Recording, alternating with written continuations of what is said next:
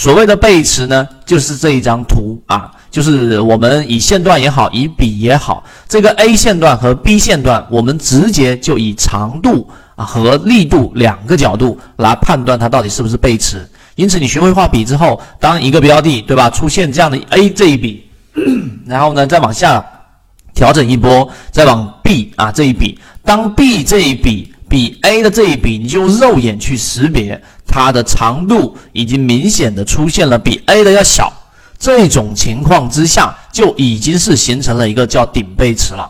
明白了吗？那么这个顶背驰，如果我们说，你看这一个下调，大家可以用知识上的拓展，我上一次给大家讲的顶底分型，如果它这个调整直接调整到了这一前面这一这一笔的百分之五十以下，甚至直接击穿这个低点。那毫无疑问，这一波反弹就是我们所说的这一个卖点的一个关键了，明白了吗？第二类型卖点就是一个非常重要的一个卖点了。所以 B 段小于 A 段，它就是背驰；而如果是 B 段直接是比 A 段更长的，那你就记住，那这种就肯定不是背驰，明白这个意思吗？所以我们在。呃，交易过程当中，很多高控盘的长庄股啊，你会发现用这样的规律，只要你把前面我所讲的笔和中枢画好，你会很明显的发现。发现什么呢？发现很多标的上涨过程当中，从来都没有出现我们所说的这样的一个背驰，那么你就要安心的持股，即使它后面出现了调整，而这个调整形成一个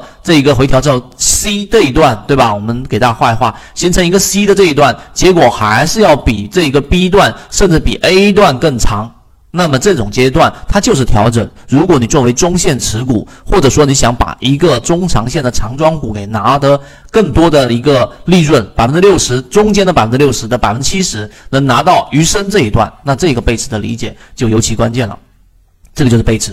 第二个，我们来看什么是盘整背驰，对吧？所谓的盘整背驰呢，它中间一定是有一个我们所说的中枢的。啊，这个中枢大家还记得我们给大家讲的吧？上行趋势的过程当中的中枢，对吧？一定是下上下三笔啊，下上下三笔，这个大家一讲就明白了。所有的缠论的核心知识点你要串联起来。那么盘整背驰跟我们说的背驰中间的差异，就是它中间到底有没有出现我们所说的这样的一个，我把这个鼠标录制一下。有没有出现一个我们所说的这个中枢？它一旦出现了我们所说的这个中枢，它就是我们所说的盘整背驰。如果没有这个中枢，那么它就是一个我们所说的这样的一个简单的背驰。那么背驰段呢，最关键的还是这个离开的这一段，就是我们所说的这个 D 这一段，如果比 A 这一段要小。那么它就是一个背驰，顶背驰。那么相反的，你反向理解，那么呃，这一个一个 A 段，对吧？形成中枢之后，再往